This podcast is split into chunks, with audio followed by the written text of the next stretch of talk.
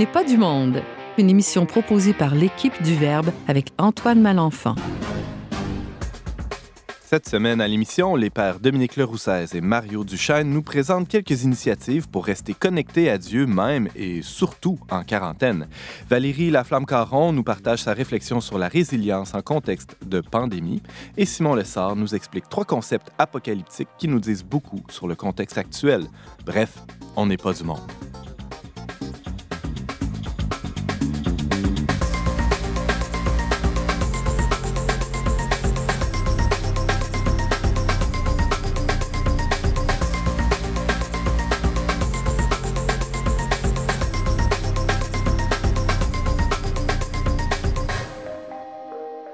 Bonjour à tous, bienvenue à votre magazine culturel catholique. Ici Antoine Malenfant, votre animateur pour la prochaine heure. Je suis aussi rédacteur en chef pour Le Verbe Média et je vous accompagnerai pendant la prochaine heure avec mon équipe de chroniqueurs et des invités spéciaux pour une émission spéciale sur la pandémie de COVID-19 qui se poursuit hein, euh, au Québec et partout dans le monde. James Langlois, bonjour, bienvenue. Salut Antoine.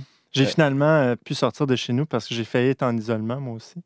C'est vrai, on a eu une petite frousse au bureau. Hein. Tu connais euh, quelqu'un qui connaît quelqu'un qui connaît peut-être quelqu'un qui a contracté le C'était virus. c'était moins pire que ça comme ni- niveau. Mais il y avait plusieurs degrés. Finalement, J'étais deuxième niveau. Finalement, on est correct. Euh, et de toute manière, on est dans le studio ici, mais soyez rassurés, là, chers auditeurs, on a le, le maître réglementaire qui nous distancie l'un de l'autre. Euh, C'est toi le maître réglementaire. oui, c'est ça, on peut dire ça. Les jeux de mots euh, comme ça, c'est c'est- c'est bien. C'est- ah oui. c'est permis, surtout quand on est un papa. Hein? Des jokes de père. Simon Essard, c'est ça. Je cherchais Bonjour, ton nom, je sais pas pourquoi. Salut Simon. Ça va bien, oui. Ouais. Euh, tu nous parles de quoi aujourd'hui?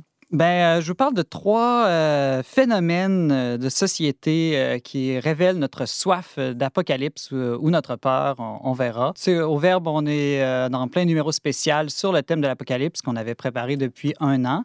Fou. Et hein? donc, euh, la chronique tombe bien. Je pense qu'elle va faire écho à notre réalité d'aujourd'hui. Moi, je trouve ça, je suis un peu fébrile, en fait, avec tout ce qui arrive. Mhm. Euh, dans les médias, nous, c'est un peu l'inverse de, de tout le monde. On travaille deux fois plus, en fait. hein.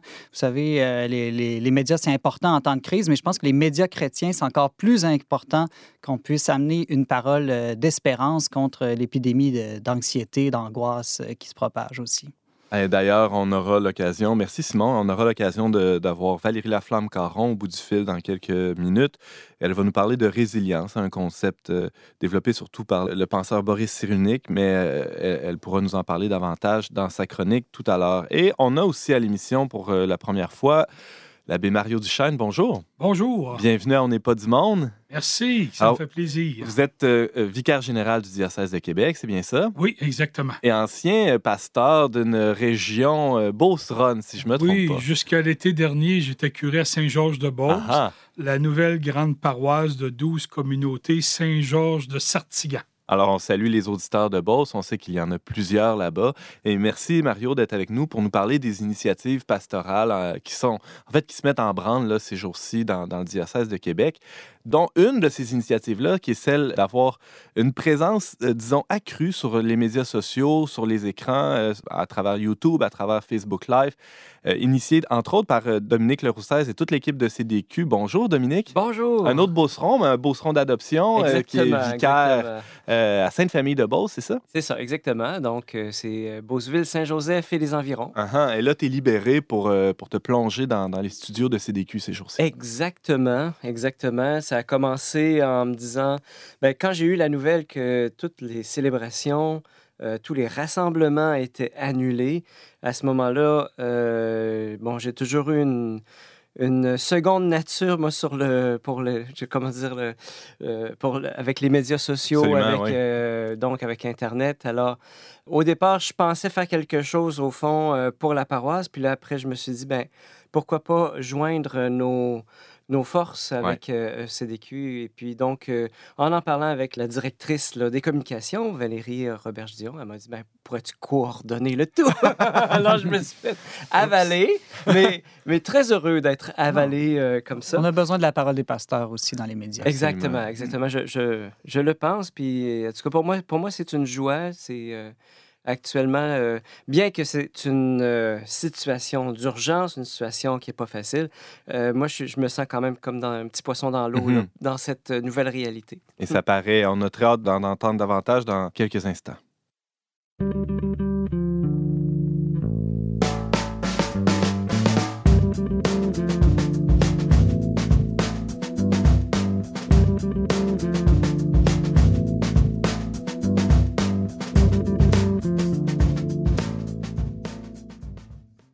Assez rapidement, alors même que la santé publique divulguait ses premières consignes d'hygiène à la population québécoise, l'Assemblée des évêques du Québec a été assez proactive. Annonce d'annulation des messes dominicales, puis de tous les rassemblements. Après l'urgence euh, de communiquer clairement les nouvelles mesures sanitaires, plusieurs baptisés se sont engagés, hein, chacun à leur manière, euh, selon leur État évidemment, pour poursuivre la mission de diverses manières. Pour parler de quelques-unes de ces initiatives-là, les initiatives, disons, plus locales euh, ici, on a le plaisir de recevoir le vicaire général du diocèse de Québec, l'abbé Mario Duchesne. Bonjour Mario. Bonjour. Et le vicaire de la paroisse Sainte-Famille de Beauce, une voix qu'on entend parfois à On n'est pas du monde, le père Dominique Leroussel. Salut Dominique. Salut. Alors, euh, d'emblée, je suis curieux de vous entendre, Mario, euh, d'abord, là, sur l'ambiance qui règne ces jours-ci dans les, les quartiers généraux du diocèse. Euh, vous euh, qui êtes dans le secret des dieux, comment ça se prend les décisions là, en temps de crise comme ça? Les décisions se prennent par un comité de coordination qui sont tous les directeurs de services des services diocésains. Donc, euh, la présence de Monseigneur Pelchat comme euh, évêque actuellement du diocèse et aussi tous les directeurs. On coordonne les différentes actions, euh, aussi les appels que l'on a des paroisses au niveau des, des questionnements, tant au niveau de la pastorale que de l'administration Hmm. Euh, des paroisses qui nous font signe avec en grande détresse parce que sans, par exemple, le revenu des quêtes, elles savent fort bien qu'elles devront agir très rapidement. Les paroisses, pour comme beaucoup de jeunes familles, des fois, euh, quand on dit qu'elles fonctionnent de paye en paye Ouais. pour réussir à survivre, c'est la réalité de plusieurs petites communautés. Alors à ce moment-là, il y a la dimension administrative, mais aussi la dimension pastorale. Euh, dans des milieux, ça a été euh, très rapide pour initier de nouvelles façons de prendre contact, euh, de faire de la pastorale. Et dans d'autres milieux, ils se sont comme effacés. Ils ont disparu de la circulation. Alors là, après euh, presque deux semaines là, du début là, Oui. de, de- de la crise, on est plus à l'étape où Monseigneur La Liberté, qui est responsable de la pastorale, et moi, on va reprendre entre autres contact avec tous les curés des milieux, euh, prendre vraiment état de leurs besoins, de ce qui s'en vient et tout, pour que les services diocésains soient vraiment au service des communautés paroissiales. Qui puisse accompagner euh, Oui. toutes les paroisses qui bon, vivent ça de manière différente, on l'a bien compris, euh, qui se retrouvent devant une situation inédite. hein. Il n'y a personne qui pouvait se préparer vraiment à, à- à ça. Il y en a qui avaient déjà une certaine façon de faire qui permet un dynamisme ou de se retrousser les manches. Il y a toutes sortes de réalités. J'imagine vous avez des échos des, des initiatives qui fonctionnent, plus positives euh, dans certains milieux. Ça serait quoi là, le- la, la réponse pastorale euh, que vous auriez à suggérer, par exemple? La réponse pastorale, c'est beaucoup de rester d'abord en contact avec les gens. Hmm. Ne pas faire l'erreur de mettre des messages téléphoniques, par exemple, nous sommes absents pour le prochain 15 jours. Mhm. Euh, on n'est pas absent, on est présent d'une façon différente. C'est vrai qu'on ne peut pas se rassembler, mais en même temps, on est capable de prendre contact. On est capable, dans plusieurs milieux, de faire des initiatives via un peu comme des euh, conférences, en vidéoconférence, une petite catéchèse de deux, trois familles pour euh, préparer les enfants au baptême. Plutôt qu'il n'y ait rien, et plutôt qu'au bout de euh, 15 jours, un mois ou deux mois, on a un paquet de familles qui n'ont rien eu au niveau de préparation au baptême et qui attendent après les pasteurs. On est déjà capable d'agir. Comment on peut remplacer les sessions de préparation au mariage par une autre manière d'accompagner nos couples? Et là, on a des prêtres, on a des agents de pastoral, on a des bénévoles capables de le faire. Et là, on reçoit des initiatives des milieux. Nous autres, on regarde ça et on va aussi en proposer Ouais. avec les ressources que l'on a dans les paroisses. Mario Duchesne, euh, vicaire général du diocèse de Québec, euh, je le disais en, introduction, la, réponse euh, quant aux consignes sanitaires, d'hygiène, tout ça, les, églises fermées, tout ça a été très rapide, très, je le disais même, proactif. Les, évêques du Québec n'ont pas niaisé avec la POC, comme on dit en québécois. ça a été décrié par certains, mais généralement, ça a été assez applaudi comme, comme initiative au-delà de ça, moi, euh, en tout cas comme fidèle, et je sais que c'est l'écho euh, qui est partagé par certains, une fois qu'on a passé cette étape-là de communiquer des mesures sanitaires, euh, quel message on peut envoyer comme Église, comme pasteur aussi, c'est votre cas, vous êtes un, prêtre, aux fidèles dans ce genre d'événement-là? Quelle parole on peut donner aux gens pour leur donner une espérance, leur donner un, regard qui pointe un peu vers le ciel? Ben, c'est vraiment. Et non seulement sur nos mains qu'il faut bien frotter. oui, c'est ça. c'est ça. Moi, je, dirais une espèce de slogan, là. Si nos églises sont fermées, euh, je dirais nous autres, on ne l'est pas. Mm-hmm. Bon, tu sais, bien comprendre que entre une interdiction de se rassembler puis d'être ensemble physiquement, il n'y a absolument rien qui empêche le personnel pastoral, les personnes engagées de multiplier les initiatives pour continuer la mission qui est la nôtre. Si la mission, elle, elle est arrêtée, c'est là qu'on a un problème. Et on ne peut pas arrêter la mission. Au contraire, on est dans une période de crise où il y a beaucoup de personnes qui souffrent, des gens à cause de l'isolement, des personnes âgées encore plus, euh, des familles qui sont un peu des fois démunies. Avec les pertes d'emploi qui vont Avec les pertes d'emploi, oui. Nécessairement. Et là, j'entends des échos de certaines paroisses où il y a une église qui a été prêtée au complet en termes d'espace pour la Saint-Vincent-de-Paul et les services d'entraide. Hmm. Un autre, dans un milieu, m'a suggéré aujourd'hui de faire appel à la santé publique. Si à un moment donné, on a besoin, on aurait des églises qui pourraient servir de centre de dépistage dans le cadre de la pandémie. Euh, là, on a toutes sortes de choses qui nous remontent de certains milieux, mais on veut s'assurer que dans tous les milieux, il y a aussi des actions comme celle-là. Parlant d'action euh, et d'initiative, il y en a une qui fait boule de neige, c'est celle d'une présence accrue de CDQ.tv euh, sur les médias sociaux, bien entendu, sur le site web de CDQ, sur YouTube. À la barre, on pourrait dire, ou à la tête de, cette programmation spéciale, il y a le père Dominique Leroussès. Bonjour Dominique. Bonjour. Comment t'entends ça, tout ce déploiement-là? Tu es au cœur de la, de la patente aussi. Là. Exactement. En fait, euh, dans le sens, le, souci de, Mario puis du diocèse de Québec, euh, je le fais mien vraiment. Là, dans le sens, c'est euh, les, églises sont fermées, mais nous, on n'est pas fermés. Mhm. puis pour moi, j'ai vraiment à cœur que d'utiliser au maximum le web.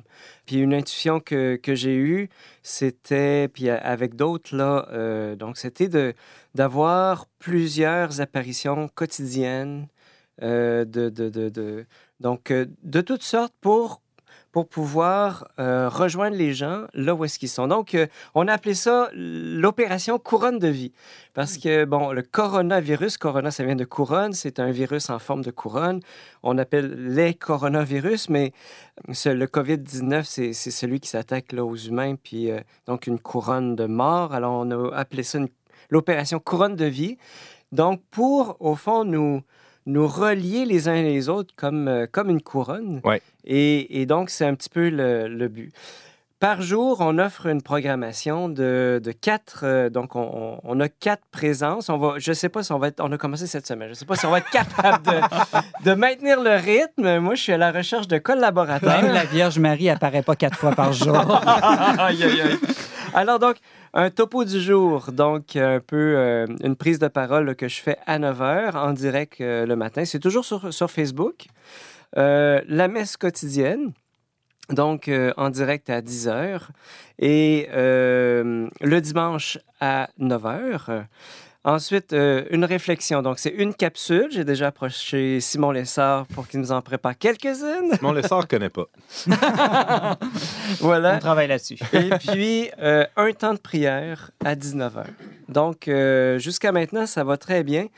Et euh, ben, depuis qu'on a commencé cette semaine, là, euh, nos, nos cotes d'écoute ont, ont, ont explosé. Ben, sûr. La, la, messe, euh, la messe quotidienne atteint des 4000, euh, bientôt 5000 vues. Pas vrai. C'est incroyable. C'est absolument incroyable. Puis évidemment, ben là, ça déborde le diocèse de Québec parce qu'on est sur le web. Alors, Ah ouais. on, a, on a toute la francophonie, en fait. Mhm. Et euh, ça, c'est très exaltant. On a euh, aussi ben, des, donc, euh, des capsules une fois, par, euh, une fois par jour. La prière du soir, on a eu une superbe prière du soir là, hier avec quelques, quelques jeunes. Là, de... Donc, c'était la chorale de la messe des familles de Saint-Michel. Donc, il y avait chant, guitare, violon, euh, louange. C'est tout simple, en fait. Mais ça, Ça n'a nous pas permet... besoin d'être euh, grandiose et compliqué. Exactement. et tout ça. Non, non, c'est ça. C'est important que ce soit en direct, je trouve, parce que Exactement. là, on sent qu'on est connectés les uns aux autres. Donc, on vit le mystère de la communion des saints d'une manière, je trouve, plus euh, concrète. Exactement. Exactement. Puis, euh, puis euh, durant ces directs aussi, on- il y a toujours des espaces pour permettre aux gens d'écrire leurs commentaires. Donc, par exemple, hier, dans le, le- le temps de prière, donc les gens, euh, on a eu un temps de- de- de- d'intention de, prière. Les gens publiaient leurs intentions de prière et on les redisait. euh, dans, voilà, en Wow. direct. Alors, c'est c'est des initiatives. On a plein d'autres idées. Puis, en même temps, ben, ça va être le, le défi de la durée actuellement. Là. Donc, euh, d'aller chercher des collaborateurs de partout dans le diocèse. Parce qu'on sent que la, la situation actuelle, oui, elle est exceptionnelle, elle est inédite, mais elle risque de s'étirer sur quelques semaines. En tout cas, euh, on n'a pas vraiment d'indice que ça va se régler euh, rapidement, disons. Alors, c'est ça, il faut, faut, faut commencer à penser déjà un peu à, long terme. Tu lances un appel, euh, finalement. Oui, exactement. Et donc, on, nous, on a besoin de, de- de gens pour animer la prière, des musiciens. On a besoin de caméramans, de monteurs, pas en extra parce qu'on on, est une petite équipe, mais je crois que...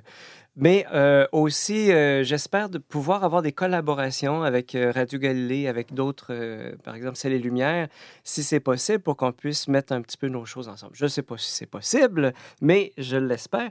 Et surtout, ma grande question, c'est comment rejoindre les gens qui n'ont pas Internet? Euh, Hmm. J'ai déjà lancé un appel aux gens qui l'ont et qui ont de la parenté, par exemple, ou qui connaissent des personnes. Donc, de pouvoir, euh, par exemple, appeler une personne âgée, résumer euh, une capsule ou faire un temps de prière. là. Simon Lessard. Mais moi, j'ai une question un peu spirituelle. Bon, on sait qu'on ne peut pas aller à la messe, mais on a beaucoup parlé de la possibilité de faire de la prière ou de la communion spirituelle en suivant, comme tu parles, la messe. Mais qu'est-ce qu'on fait, par exemple, avec la confession? Est-ce qu'on peut encore se confesser? Ce pas des grands rassemblements après tout. Mais en même temps, qu'est-ce que je fais si je suis une personne confinée puis que je sens le besoin de me confesser? Hmm. Mario. Excellente question. Ça, c'est les questions qui remontent au bureau du diocèse. Ah oui, bon. Premièrement, on demande que toutes les mesures de, de- de prévention soient respectées. Ça, ça veut dire que techniquement, là, on a demandé à tous les prêtres de 70 ans et plus de s'abstenir du ministère, quel qu'il soit. Parce que l'une des premières préventions, c'est de les protéger. Euh, ce sont les premières personnes vulnérables.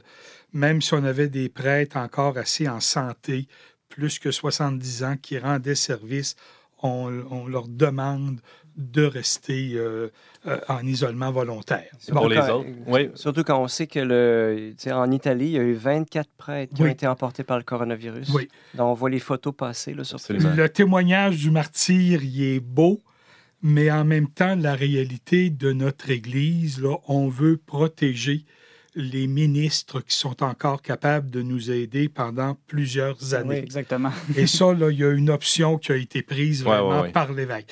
Mais en même temps, si on a à confesser quelqu'un, ça va être justement de mettre en place comme le lieu où on va être capable de le faire. Dans un local comme ici, je serais capable de rencontrer une personne à l'individuel. Mhm. Là où on va faire attention, c'est ce que la santé publique nous demande, c'est des prêtres qui voyagent beaucoup à l'extérieur. Moi, je suis de ceux-là. Hmm. C'est pour ça que j'ai une certaine prudence après ça dans d'autres niveaux, même euh, à l'archevêché. Je ne mange pas à la même table que les- nos confrères âgés qui demeurent à l'archevêché. On essaye de mettre des mesures, mais autrement, c'est quand possible. même possible de se Puis si on est un peu plus loin, ben avoir vraiment un espace clos pour être des fois capable de se parler un peu plus fort. Il y a cette image qui circule sur les réseaux sociaux là, d'un prêtre qui fait de la confession drive-thru là, euh, avec, euh, à l'auto, là, carrément, mais c'est- c'est c'est valide. Là. C'est-à-dire sont, sont en, Oh, en sont personne, en face à présence, face, hein, parce qu'on peut pas, je pense, se confesser par euh, Facebook ou par non, téléphone. non, c'est là. ça, par les moyens, non, exactement. C'est on, ça. on tient à la rencontre personnelle C'est réelle. Mais, La présence La réelle. présence réelle, même dans la confession. mais Monseigneur Pelchat, quand même, pour rassurer les personnes, là, euh, dans le décret euh, concernant la semaine sainte, là, euh, a rappelé aussi que tous les fidèles ont la dispense euh, du sacrement du pardon pendant la période du euh, coronavirus. Euh, vraiment, là, pour ne pas là, mettre de situation ambiguë, c'est pas toujours le prêtre qui serait en problème, ça peut être la personne euh, qui pourrait être contaminée aussi. Et à ce moment-là, il a vraiment relevé de l'obligation des fidèles, ce qu'on appelle, nous autres, là, faire ses Pâques, là, une fois par année. Et ça, ça a été vraiment relevé. Là. Pour, surtout pour des personnes âgées, dans leur conscience, là, de ne pas euh, croire que la pandémie euh, les sépare de l'amour de Dieu Mhm. à cause de ce précepte-là. Donc, tous les diocésains ont été relevés en partant. Ça n'empêche pas le ministère euh, individuel pour des, des choses très précises, mais avec des mesures qui empêchent des fois. C'est difficile même de faire euh, une visite à l'hôpital. Ils Ah sont oui. fermés. Ben oui, Déjà en partant des résidences de personnes âgées. Euh, C'est tout ça, mais ça, il faut les respecter en premier. Mais déjà, merci beaucoup de vous être déplacé. Peut-être la prochaine fois, on va devoir le faire par téléphone, qui sait. Mais en tout cas, euh, euh, on, on apprécie beaucoup de votre présence euh, à On n'est pas du monde aujourd'hui par Dominique Leroussès et Abbé Mario Duchesne. Euh, vous nous faisiez découvrir quelques moyens, quelques initiatives là, pour rester bien connecté à Dieu dans, dans ce temps un peu particulier. Merci. Merci. Merci. Des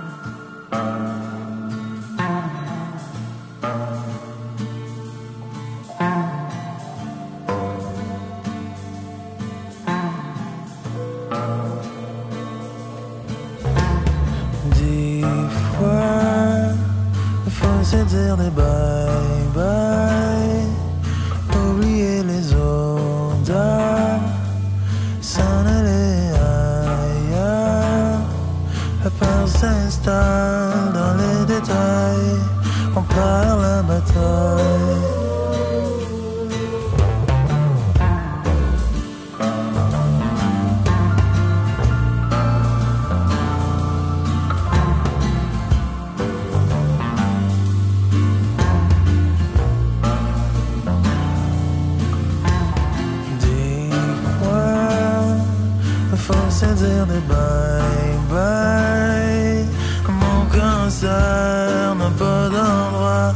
Peut-être juste dire pourquoi. La peur s'installe, s'ouvre mes failles. Je perds la bataille.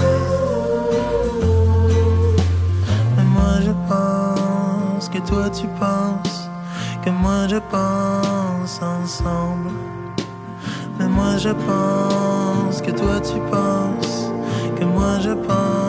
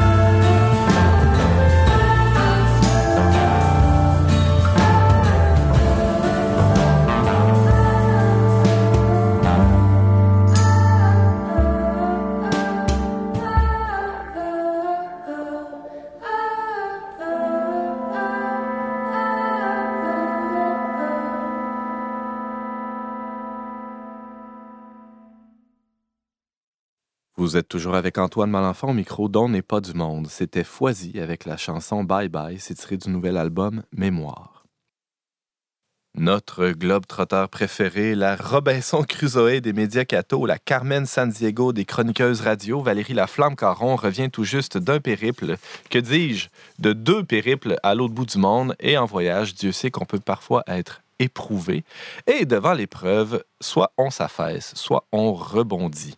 Et pour des raisons qu'elle va nous révéler sous peu, elle ne pouvait se joindre à nous aujourd'hui, mais on la rejoint au bout du fil. Valérie Laflamme-Caron, bonjour.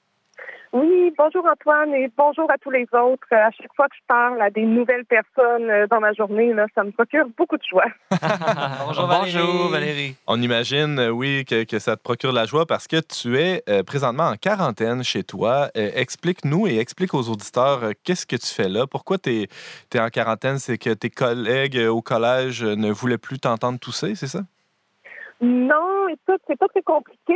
Euh, les gens du Verbe ont décidé de m'envoyer au Rwanda. Ben, voyons donc. Eh oui, euh, pour euh, voyager avec les œuvres pontificales missionnaires, pour documenter ce qui est fait là avec le, les projets Enfance missionnaire, avec cette œuvre-là, entre autres avec les enfants des camps de réfugiés. Euh, quand on est parti, là, la crise n'était pas euh, telle qu'on la connaît actuellement. Là, au Québec, on était un peu éloigné de tout ça. Je pense que pour nous, l'Europe, à ce moment-là, c'était très loin. Et puis, en quelques jours, là, la situation a dégénéré. Et puis, finalement, euh, je me retrouve en quarantaine. Mais présentement, je suis encore simplement heureuse d'avoir pu rentrer chez moi je sais que c'est pas le cas de tout le monde. Non, je faisais une blague là, que tu toussais, mais c'est pas le cas. C'est une quarantaine préventive pour tous les voyageurs, précisons-le. Alors, euh, Valérie, la flamme 40, toi aujourd'hui, euh, tu voulais nous parler d'un concept qui peut être quand même assez utile en période de pandémie. C'est assez inédit là, ce qu'on vit présentement. Euh, c'est pas tout le monde qui est habitué à vivre dans un contexte comme ça. Qu'est-ce que tu as à nous dire là-dessus? Bon, ben moi, je suis intéressée au concept de résilience, euh, qui est un concept là, qui a été amené dans les années 80 par le psychiatre euh, Boris Cyrulnik. Euh, dans le fond, le concept de résilience, ça provient du monde biophysique. c'est une propriété des matériaux qui pouvaient retrouver leur forme après avoir encaissé un choc. Et Boris Cyrulnik, s'est approprié ce terme-là euh, qui signifie en fait la capacité à renaître de la souffrance. Et, en, contexte de pandémie, ça peut être utile, j'imagine. Je pense que oui, parce qu'on est face quand même à une situation inconnue. À date, je trouve que les gens, ils sont quand même euh, bons. On observe toutes sortes de situations. Il y a évidemment des rapaces qui, essaient de profiter là, de la misère du pauvre monde. Mais on observe aussi des gens là qui, euh, qui s'unissent, euh, des solidarités qui, qui renaissent, qui sont ravivées, des gens qui s'entraident. Euh, puis dans le fond, la résilience, c'est pas juste la capacité à, à, reprendre sa forme, à faire face à l'adversité. Euh, c'est pas juste d'être capable de vivre des situations génératrices de stress, mais c'est vraiment de mettre ces souffrances-là au service d'une vie meilleure, euh, parce qu'en fait, après l'épreuve, euh, on ne va pas retrouver notre forme initiale, non. Euh, notre vie sera transformée. Valérie Laflamme-Caron, il y a aussi, ben, j'imagine, en, quarantaine, tu dépends des autres. Tu ne dépends pas seulement de ta bonne volonté, de ta, bonne capacité de résilience. tu dois t'abandonner aussi un peu, ne serait-ce que pour faire ton épicerie, non? Oui, c'est ça, exactement. pendant mon absence, mon tendre époux a fait une utilitaire. Là. On a de quoi se nourrir là, pour deux semaines, euh, ça c'est certain. Mais j'ai trouvé en ouvrant le réfrigérateur que ça manquait un peu de plaisir. Puis, euh, tu sais, du pain de la boulangerie, là, du, du fromage, des, des, choses non essentielles, mais tellement bonnes pour le moral. Puis le moral, je pense que c'est important euh, quand on est là, cloisonné comme ça. Donc, j'ai fait un appel. On a un groupe Facebook de gens du quartier ou que les gens utilisent en général pour se plaindre là, du déneigement. Euh, mais là, le groupe prend une autre tournure. Donc, euh, j'ai fait un appel. J'ai dit, écoutez, si quelqu'un passe par la boulangerie, puis à l'épicerie, voulez-vous m'acheter ces petites choses-là? Puis en 30 secondes, il y a quelqu'un qui m'avait répondu. on m'a amené les choses au pied de ma porte. J'ai fait un virement Interac. Les, gens sont vraiment de, bon cœur. On, on retrouve pas que des voleurs de papier de toilette euh, dans les commerces. Valérie Laflamme-Caron, euh, tu nous parles de, chez toi. Rappelons que tu es en quarantaine après un voyage à l'étranger. Euh, on parlait d'entrée de jeu du concept de résilience. C'est quand même franchement utile dans le contexte actuel. Chez l'être humain, c'est cette faculté de rebondir là, pour faire face à une situation traumatisante. Parle-nous un peu, c'est quoi le profil d'un individu résilient? Bon, premièrement, il faut comprendre que euh, la résilience, ce n'est pas une super capacité. Euh, c'est pas un attribut des super-héros. Il faut pas être surdoué pour être euh, résilient. Euh, c'est un muscle qui se développe, mais comme dans tout, là, il y en a qui, qui naissent avec une meilleure musculation à, ce niveau-là. Euh, ben, premièrement, moi, j'ai vu que ça prenait une capacité de révolte intérieure, premièrement, une capacité de dépassement, euh, il faut aimer les défis dans le sens de dire qu'on ne va pas se laisser emporter par le malheur. Puis ça, ça ne veut pas dire de ne pas vivre euh, de la colère, de la tristesse, euh, de la peur même. moi, je, je, ça, je vais, je vais vous en reparler là, une autre fois, mais j'ai été prise un peu en catastrophe, moi, avec cette crise-là. J'ai craint rester prise au Rwanda pendant plusieurs semaines. C'est pas mm-hmm. arrivé. Mais je peux vous dire, là, j'étais pas zen, là, en train de me dire euh, cartésienne, euh, YOLO, advienne que pourra, là. euh, j'ai aussi vécu ces émotions-là négatives, puis c'est tout à fait normal. Euh, L'individu résilient, par contre, va être capable là, de regarder autour de lui c'est quoi son environnement et d'avoir un impact. Là. Aussi minime soit-il, c'est toujours euh, sécurisant pour la personne de voir qu'elle a quand même un minimum de pouvoir. C'est certain que présentement, on peut pas anéantir le virus, là, euh, on est obligé, puis obligé. En fait, on va respecter les conseils du gouvernement parce qu'elles sont pour notre bien commun, mais on a quand même, c'est ça, une certaine capacité d'action, euh, que ce soit en centre aidant. Euh, tu sais, les gens, je les trouve vraiment euh, vraiment ouvert. La personne qui était mon épicerie était comme écoute, n'hésite pas s'il y a quoi que ce soit. Puis quand elle est retournée dans les boutiques, elle m'a réécrit pour être sûre que j'avais besoin de rien. Ça, c'est une façon là d'avoir un, certain pouvoir sur sa vie euh, dans les petites choses.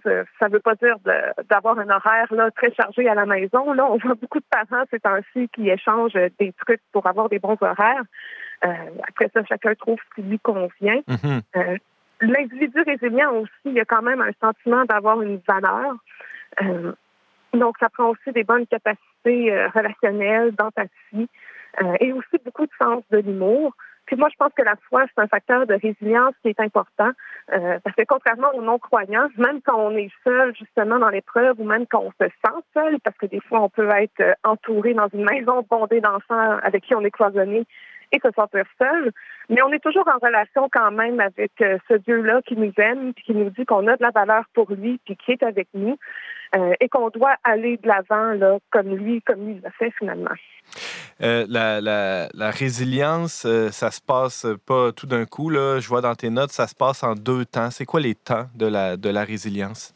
Ben, ils vont parler tout d'abord du temps du traumatisme. Hein. Comme je disais tout à l'heure, là, ça implique pas d'être un super-héros et de passer, là, ça, ça implique pas d'être un bonhomme carnaval qui salue les gens et d'être toujours content.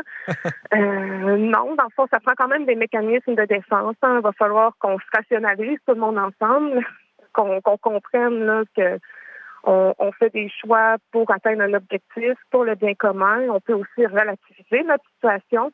Euh, pour le moment, là, on est dans nos appartements. Oui, on est notre vie a changé très rapidement, mais moi, je sens pas que ma vie est menacée. Donc, de relativiser, de rationaliser, ça peut être une bonne chose. Euh, de sublimer aussi, hein, d'utiliser de, créativité. Euh, donc, on utilise nos mécanismes de défense. Ils sont là pour une raison. La situation est préoccupante pour vrai, puis il faut pas être dans le déni non plus. Ensuite, on va s'adapter.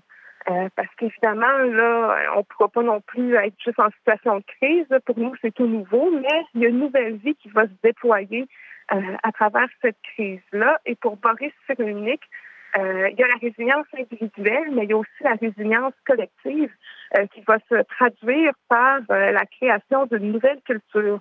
lui est certain là qu'après cette pandémie-là, les règles, les pratiques et les valeurs qui régissaient nos vies avant la crise vont être appelées à évoluer. Par exemple, un commentaire Facebook de l'essayiste de Québec, Simon-Pierre Baudet, il lançait à la blague que pour lui, c'était clair maintenant que le travail, c'était une invention pour nous dispenser socialement de nos enfants. euh, ça, ça m'a paru tout à fait euh, drôle et vrai parce qu'on on voit comment les gens, moi j'ai pas d'enfants, mais je vois comment les parents autour de moi euh, réapprennent à vivre avec leurs enfants. Euh, c'est quand même là, intéressant à observer. Puis c'est vraiment une, une vie nouvelle, je crois, quand même, une redécouverte de, de l'espace domestique peut-être un mauvais pont là, que je viens de faire là, mais c'est-à-dire qu'on réalise la, la, place euh, des femmes, soit dans la domesticité, mais aussi à, l'extérieur de, la, sphère domestique, elles sont aux premières lignes euh, de front dans cette situation-là. Et il y a bien des hommes, je le crois bien, qui réalisent tout le travail domestique qui est réalisé quotidiennement par leurs épouses. Oui, tout à fait. Euh, par exemple, dans les soins directs aux malades, les infirmières et tout ça, ça, ça reste des personnes essentiellement des femmes. Et ensuite, je pense qu'actuellement, avec le retrait des enfants des garderies, des écoles, c'est beaucoup les femmes aussi qui ont été appelées à, à quitter leur travail pour s'en occuper à la maison et tout ça. C'est quand même des gros changements. Euh, même moi qui n'ai pas d'enfants, je vais être appelée aussi là, à réinvestir la sphère domestique parce que dans ma famille, euh, ma soeur et mon frère travaillent à l'hôpital. Euh, donc, ils vont être là dans la force d'action. Donc, moi, n'ayant plus, euh, étant, je vais être au chômage là, pour une durée indéterminée. Donc, euh, par devoir, euh, je vais aussi m'occuper de, de mes neveux et nièces. je ne m'attendais pas à ça nécessairement là, pour les prochains mois dans ma vie, mais quand, quand justement les situations de crise surviennent, là, il faut s'ajuster. Mm-hmm. donc, ça va être toute une découverte pour moi là, que celle de la petite enfance. puis aussi dans les changements, moi, je remarque beaucoup le rôle des travailleurs tous les travailleurs qu'on qualifiait justement de, sous-qualifiés, euh, les travailleurs au salaire minimum, c'est actuellement eux qui nous permettent euh, de continuer à nous alimenter, à recevoir des denrées si on se fait livrer euh, et tout ça. Donc, je pense que, en tout cas, j'espère qu'on va leur accorder plus de reconnaissance aussi là, dans l'avenir. Tout à fait. Valérie Laflamme-Caron, il y a James Langlois qui est avec nous en studio qui a une question pour toi. Il y a des effets collatéraux aussi, comme là, on apprenait en Chine que le taux de divorce est en train d'exploser. Ça veut dire que justement, les gens qui se sont mariés et qui ne se connaissent pas, hein, il y a des couples, ils vivent ça comme ça, la, la famille, le couple, c'est-à-dire qu'ils ils sont. côtoient pas. Oui, ils se côtoient pas. Puis là, chacun fait les choses de son bar. Mais là, dans, dans cette situation-là, ils se retrouvent ensemble. Et là, ils se rendent compte que non, ça marche pas. Ou euh, enfin, euh, c'est ça. C'est triste, mais voilà. On est en espérant que ça n'arrivera pas il est trop ici en Amérique du Nord. J'espère pas. Puis je pense qu'on est quand même euh, justement un, peuple résilient. Et puis, comme j'ai dit tout à l'heure, là, ça, ça se travaille. C'est normal que présentement, on soit encore en état de choc. Ah là. Euh, moi, j'ai l'air enthousiaste, parce que je suis heureuse de vous parler. Euh, mais il y a des choses qu'on peut faire là, pour se rendre plus fort à travers ça. Puis, Boris Cyrulnik, lui, suggère, parle d'abord du réseau de relations.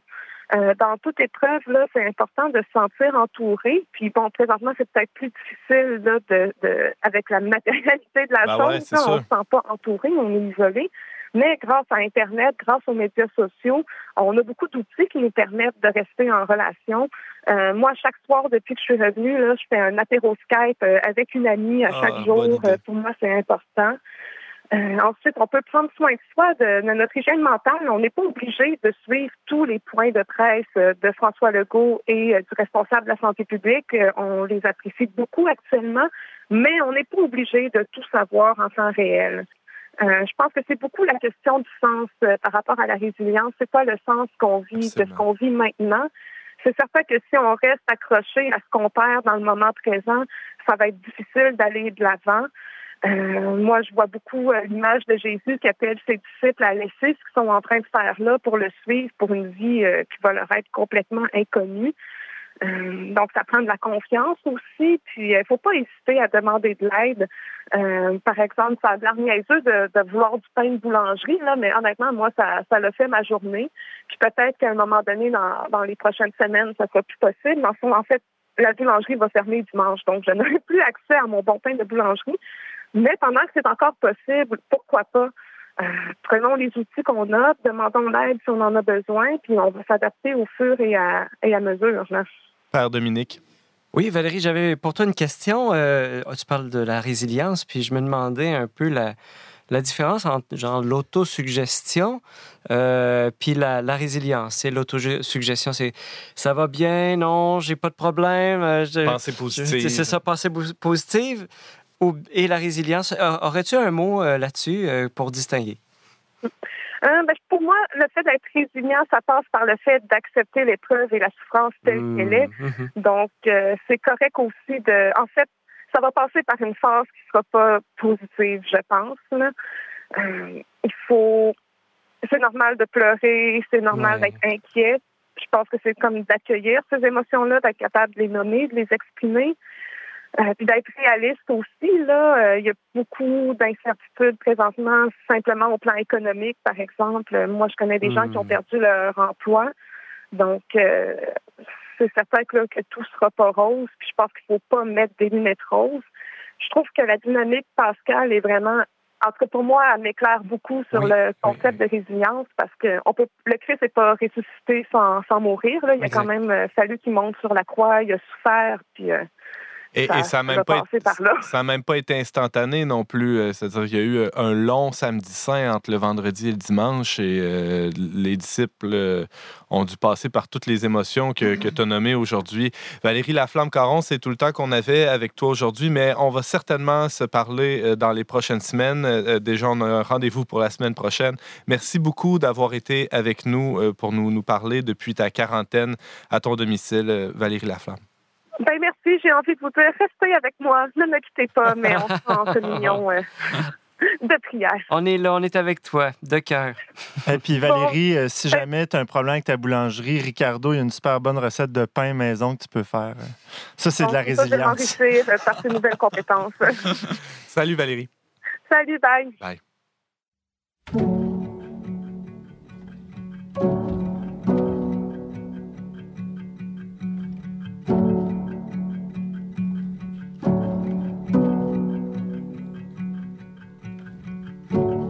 Si après la fin des gens, tout devient plus pâle. Si à la fin du dernier round, les gens se battent encore. Si les gens dans les histoires deviennent les trous dans que les promesses sont pour ceux qui restent et la foi appartient à ceux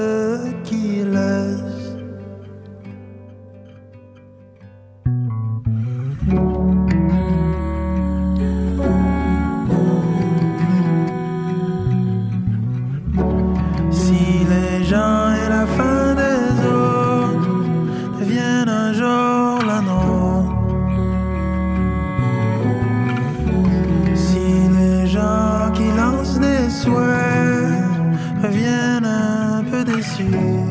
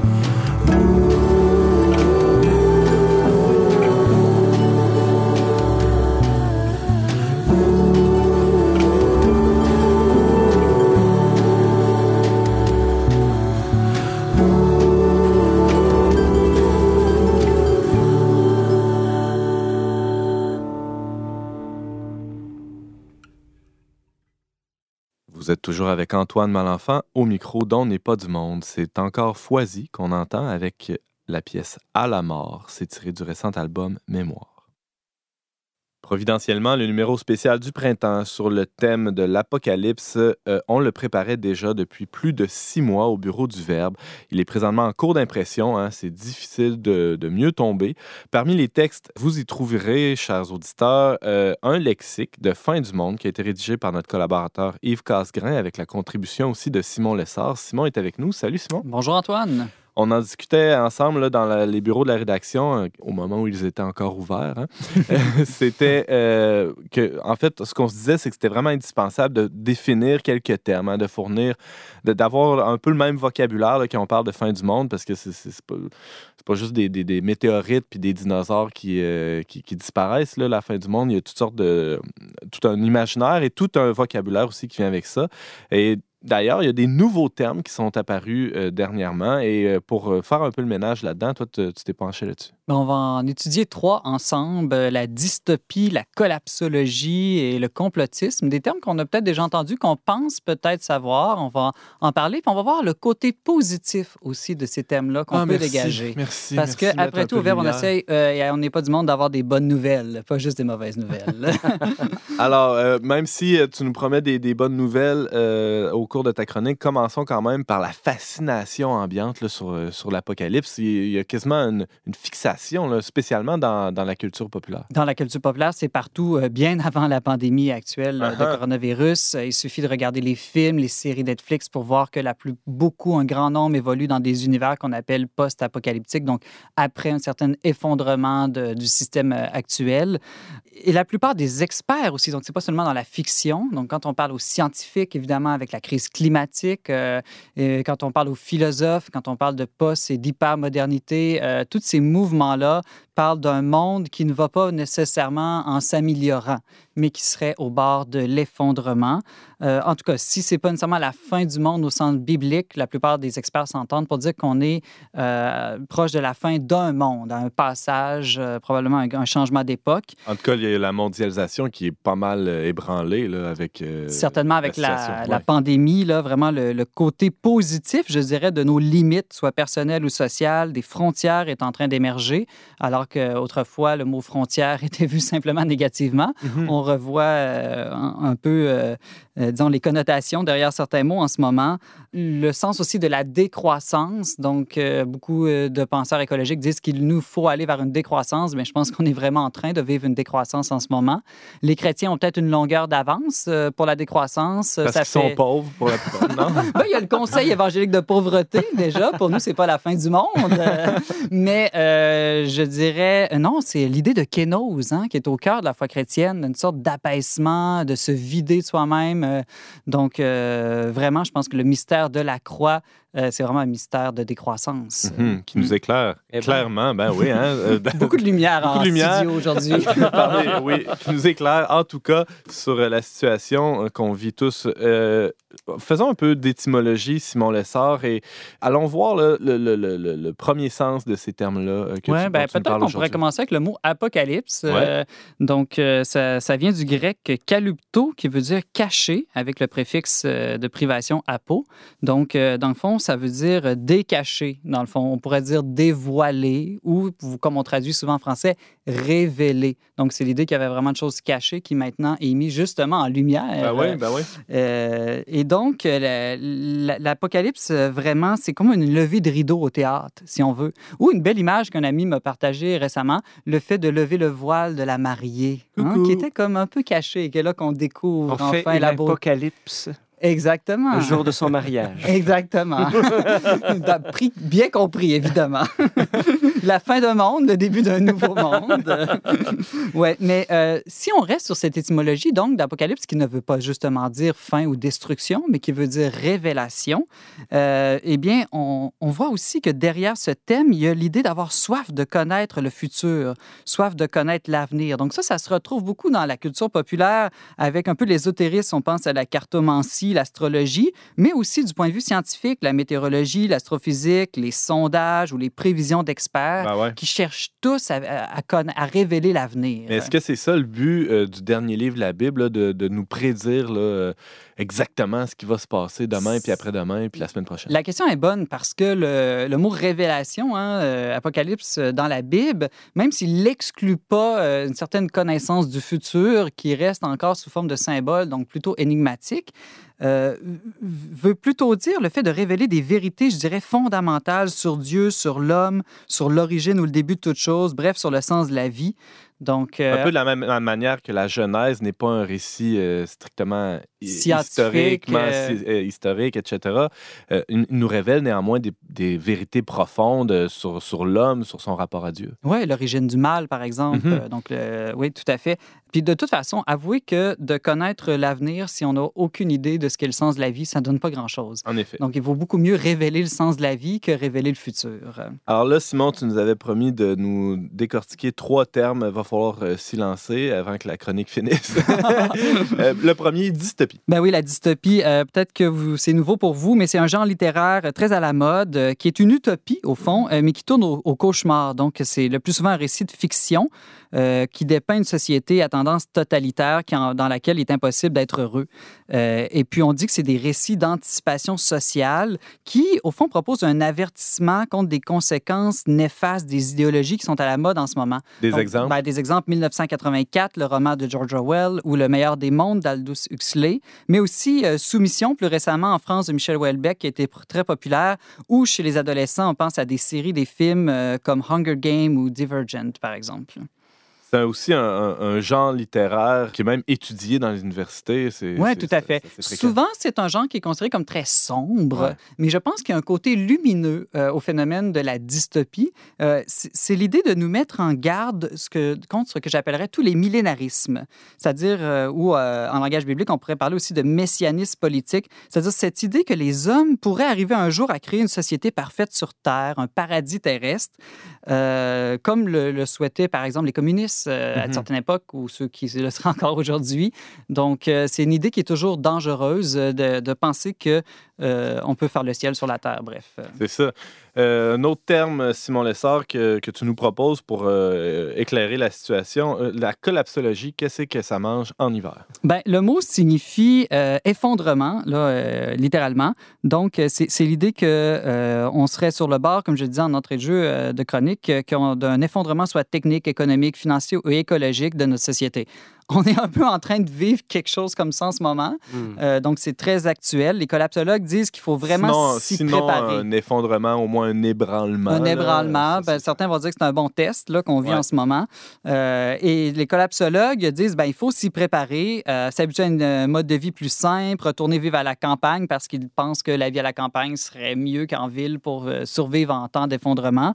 Euh, et aussi redécouvrir des savoir-faire traditionnels euh, quand l'électricité pourrait éve- éventuellement nous quitter. Donc, euh, ça fait peur un peu euh, tout ça. Ah ouais? Mais il faut savoir que c'est pas juste des hurluberlus là, qui, qui sont des collapsologues. L'ancien ministre français de l'Environnement, Yves Cochet, est un des leaders du mouvement en France. Il y a des, euh, des scientifiques comme Pablo Servigne, Raphaël Steven, qui sont des ingénieurs, des docteurs en biologie, qui ont signé deux ouvrages en 2015 et 2018 sur le sujet. Euh, et ce qui, qui est vraiment intéressant dans cette, j'ose pas dire science, mais disons cette approche, c'est qu'elle étudie d'une certaine manière les conséquences sociales du péché. Donc, ça nous fait penser au fameux concept de euh, structure de péché que Jean-Paul II avait introduit là, euh, dans différentes encycliques sociales au début des années 80. Dans le sens qu'on peut pas vivre dans un système euh, que des, structures foncièrement mauvaises ou néfastes pour l'homme, où l'homme s'auto-détruit ou détruit son prochain impunément, indéfiniment. C'est ça que ça veut dire. Oui, exactement. C'est-à-dire, c'est c'est- c'est cette idée que c'est l'homme, au fond, par ses actions concrètes, qui est la cause de l'effondrement. Euh, et donc, euh, il y a un discours euh, d'espoir derrière tout ça. C'est que si l'homme change, s'il y a une conversion, on peut éviter l'effondrement. Euh, donc, c'est intéressant. Ça nous amène à une, une responsabilisation, si, si je peux dire. Et puis aussi, ça nous fait penser davantage, ça remet à jour l'idée de bien commun. Donc, l'idée que chaque action que je pose, si elle est négative ou positive, a un, un impact sur l'ensemble du tout. Quelque chose qu'on vit euh, très, très Ben oui. Euh, en, ce moment, hein, parce que la plupart d'entre nous, on n'est pas nécessairement, notre vie n'est pas directement en danger, mais on respecte des mesures de confinement euh, assez strictes, surtout pour protéger les personnes les plus vulnérables autour de nous. Carrément le, retour du bien commun, on pourrait dire. Euh, la collapsologie, Simon Lessard, c'est aussi. on peut faire un parallèle peut-être avec la tour de Babel, non? Ben, je pense que oui. Hein? La tour de Babel, ou euh, aussi, on peut penser le mythe grec d'Icare, avec ses ailes de cire qui voulait s'envoler vers le soleil et qui finit par s'effondrer. Dans les deux cas, c'est l'idée de, s'élever, mais par soi-même, sans l'aide de Dieu. Donc, de vouloir faire une société, euh, disons, euh, sans Dieu. Euh, et c'est l'orgueil, au fond, où les Grecs parlaient d'ubris, euh, donc c'est-à-dire cette démesure de l'homme qui est la cause de son propre effondrement. Encore une fois, l'idée ici que euh, c'est nous-mêmes qui sommes à l'origine de l'effondrement et on ne peut pas accuser constamment seulement les autres. Mm-hmm. Simon, un dernier, dernier terme à l'étude dans, dans, dans, l'ambiance euh, apocalyptique, disons, euh, on a vu euh, la dystopie, la collapsologie et maintenant le complotisme. C'est quoi que ça a rapport à. Ben, les fameuses théories du complot, hein, ils pullulent ah, sur ben Internet. Ben même pour la pandémie, à l'heure actuelle, il y a des gens qui vont dire c'est la CIA, c'est les Chinois, c'est les ah Russes, bon, etc. c'est vraiment cette idée que. Non, mais attends, il y a juste un cas détecté à ce jour au Vatican. C'est peut-être le Vatican qui est derrière je pense qu'on a une piste. Pour raviver la foi des gens, peut-être. oui, en allant plus à la messe. Le père Dominique est mal à l'aise. Tu as des informations pour nous, euh, Dominique? Euh, dans mon expérience au Vatican, j'ai vu que. C'est vrai, t'as passé il quelques années, là. Moi, j'ai travaillé un an à la curie romaine. Mm-hmm. Et puis, je peux dire que. Il n'y avait rien qui se complotait là, de ce côté-là. Non, je pense que des fois, on, joue beaucoup dans, dans l'improvisation. Euh, je, ne crois pas qu'il y ait. J'ai pas, pas vu. Euh, pas vu les compétences de complotisme. non, non, exactement. J'ai pas vu de compétences de ce côté-là.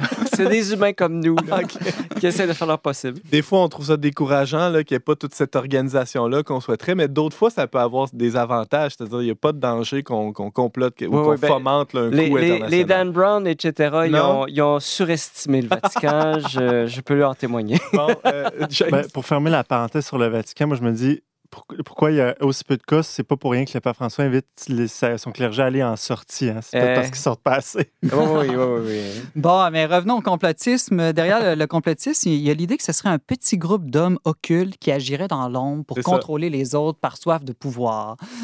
voilà, voilà. Donc, euh, mais euh, derrière ça, souvent, on va ridiculiser ces gens-là en les traitant d'antiscientifiques, de paranoïaques. Évidemment, on pense à ceux qui pensent que le monde est dirigé par des Illuminati, des hommes lézards ou, comme tu le disais, les cardinaux au Vatican. Euh, mais euh, il y a quelque chose quand même de positif, je pense, qu'on peut dégager derrière ce phénomène-là. D'avoir une soif de vérité, hein, parce que derrière ça, il y a l'idée qu'on ne peut pas simplement prendre pour du cash, pour prendre une bonne expression française, ce que les médias ou les gouvernements nous disent. On sait qu'eux aussi ont parfois des agendas et tout. Donc, sans tomber dans, euh, je dirais, la méfiance, il y a l'idée de développer un jugement critique quand mm-hmm. même. Et ça, c'est positif. C'est vrai. Euh, autre chose aussi, euh, l'attirance pour le complotisme caractérise, je dirais, la recherche d'une explication du monde, de son histoire et de sa fin. Dans le fond, on cherche une grille de lecture systématique des événements du monde qui intègre la, face cachée de l'histoire, les puissances invisibles à l'œuvre et surtout une compréhension de la lutte finale euh, du bien contre le mal. Donc, en fait, c'est la question, la grande question de toujours de d'où vient le mal. Hmm. Donc, bon, certains vont dire c'est les extraterrestres, d'autres vont dire c'est le gouvernement euh, les Juifs ou les, euh, les, les, grands financiers de ce monde. Mais non, nous, on le sait, les chrétiens, d'où vient le mal. Hein? Il vient euh, péché, il vient de, de, Satan, il vient de ce désordre, de, du détournement de Dieu qui est introduit dans le monde. Simon Lessard, c'est tout le temps qu'on avait pour euh, aborder ces grandes questions, ces grands thèmes, mais on aura l'occasion de revenir assurément là, parce qu'on a un numéro spécial là-dessus qui, oui, ben, est, en cours d'impression. Ben, on invite les gens à le lire. Il y aura aussi des textes là, sur le sujet qui seront euh, mis euh, à la disposition des auditeurs. des lecteurs sur le. Merci Simon et à bientôt. Merci.